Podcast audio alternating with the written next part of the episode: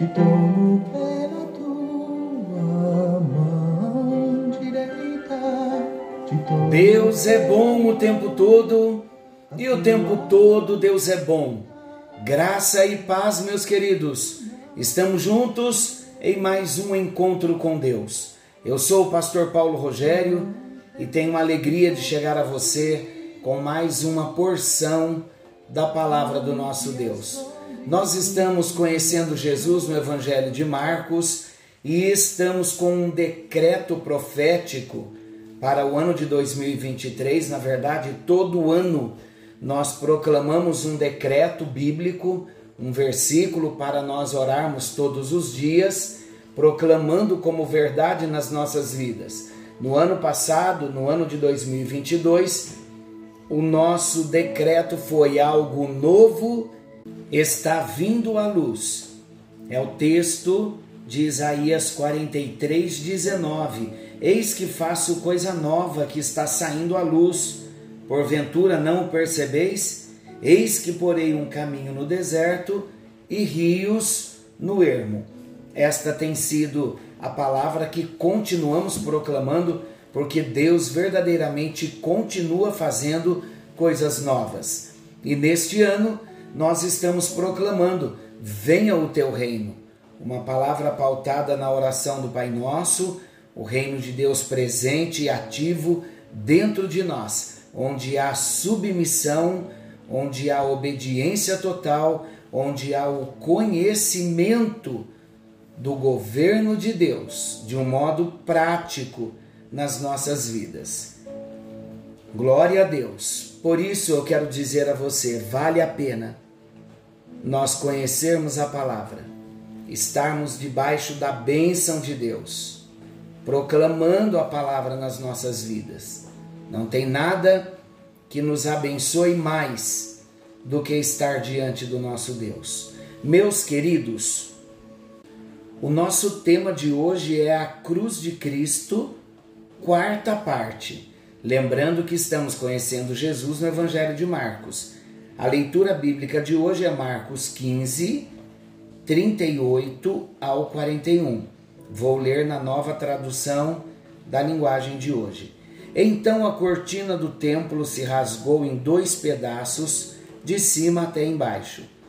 O oficial do exército romano que estava em frente da cruz, vendo Jesus morrer daquele modo, disse: De fato, este homem era o filho de Deus. Algumas mulheres também estavam ali olhando de longe. Entre elas estavam Maria Madalena, Salomé e Maria, que era mãe de José e de Tiago, o mais moço. Essas mulheres tinham acompanhado e ajudado Jesus quando ele estava na Galiléia. Além dessas, estavam ali muitas outras mulheres que tinham ido com ele para Jerusalém. Vamos iniciar hoje então e vamos acompanhar o que aconteceu nos primeiros minutos após a morte de Jesus. Até o encontro anterior, nós estávamos falando de episódios até a morte. Agora, Jesus se entrega, se rende a Deus, proclama Tetelestai, está consumada, a dívida foi paga Vamos agora então ver o que aconteceu nos primeiros minutos após a morte de Jesus. E o primeiro destaque: o véu do templo. Quando Jesus entregou seu espírito nas mãos de Deus, quando Jesus entregou seu espírito nas mãos do Pai, a Bíblia nos diz que o véu do templo se rasgou de alto a baixo. Vamos entender um pouquinho melhor isso. No templo havia alguns compartimentos, dentre os quais se encontrava o lugar santíssimo, em outras palavras também, o Santo dos Santos, que ficava por trás de um véu bem espesso. E esse véu fazia a separação entre o lugar santíssimo e o lugar santo. Somente o sumo sacerdote podia entrar ali no lugar santíssimo uma vez por ano, a fim de oferecer sacrifício por toda a nação. Portanto, meus amados, era um lugar muito importante, especialmente porque fora escolhido por Deus para a manifestação da tua glória. Era no lugar santíssimo que Deus revelava a sua glória.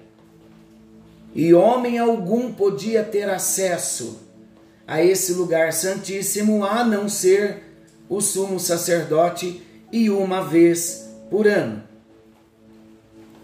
Agora, vamos entender algo aqui. O Santo dos Santos, ou lugar santíssimo, tratava-se apenas de uma figura de Jesus, de uma figura de Cristo, que era a pessoa em quem o Espírito de Deus permanentemente habitava.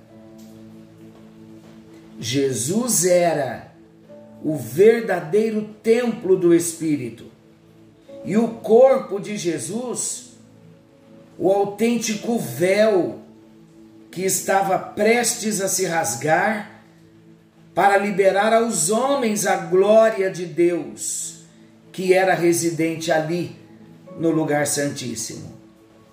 Quando Cristo entregou a sua vida, oferecendo o seu corpo, a Bíblia diz que o véu do templo foi rasgado de cima para baixo, ou seja, o véu do templo foi rasgado pela mão divina. O que isso simbolizava?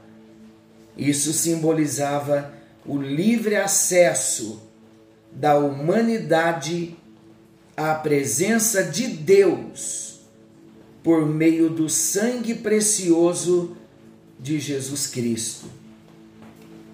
Sabe o que isso representa nos dias de hoje? Sabe o que isso representou lá naquele dia, às três horas da tarde? E representa hoje também o véu do templo sendo rasgado? Jesus morreu para nos dar acesso ao Pai.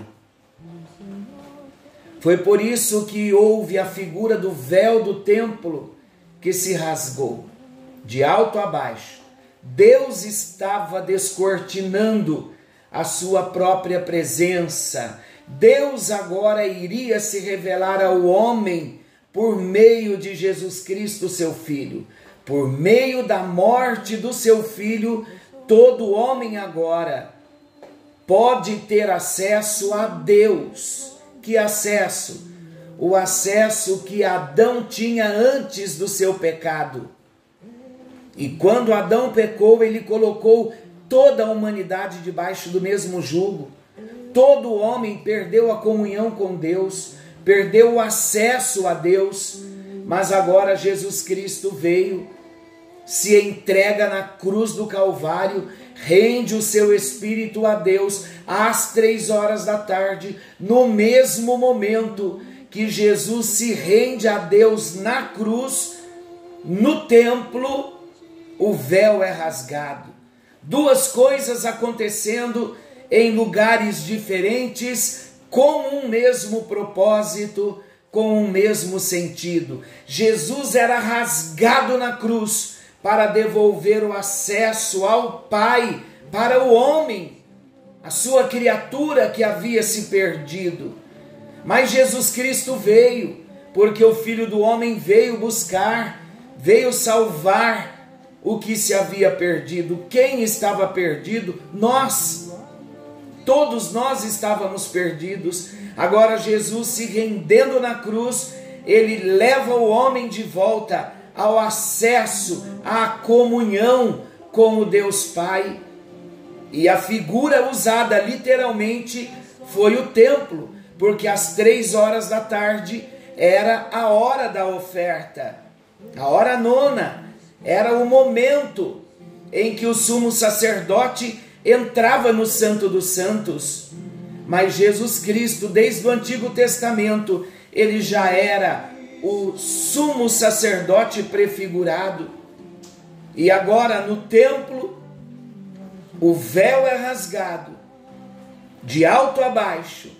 Não só mais o sumo sacerdote pode entrar no lugar santíssimo, mas todo aquele que crê em Jesus Cristo pode entrar na presença de Deus. Queridos, que não haja impedimento para nenhum de vocês nem para mim.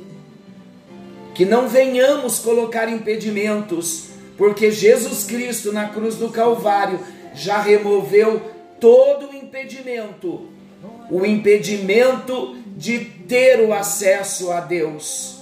O impedimento a uma íntima comunhão com Deus já não existe mais. Podemos ter livre acesso à presença de Deus por causa de Jesus Cristo na cruz do Calvário. Muito obrigado, Senhor Deus.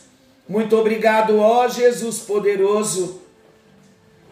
Jesus amoroso a sua carne foi rasgada na cruz do Calvário, o seu sangue foi vertido, a dívida foi paga para que pudéssemos voltar à comunhão com Deus Pai.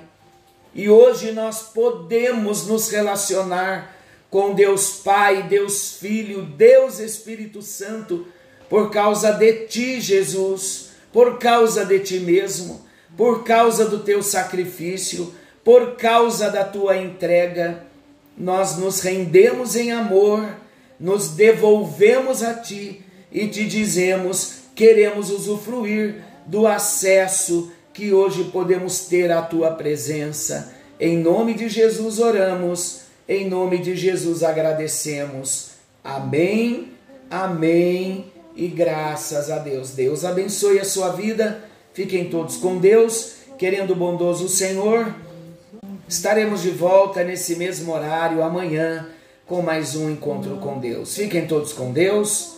Que o Senhor abençoe a noite de todos, o dia, a tarde, independente do momento, da hora que você vai estar ouvindo. Que a bênção venha nos alcançar. Não se esqueçam que Jesus está voltando. Precisamos estar prontos. Algo novo está vindo à luz. Venha o teu reino. Fiquem com Deus. Senhor teu Deus, te dou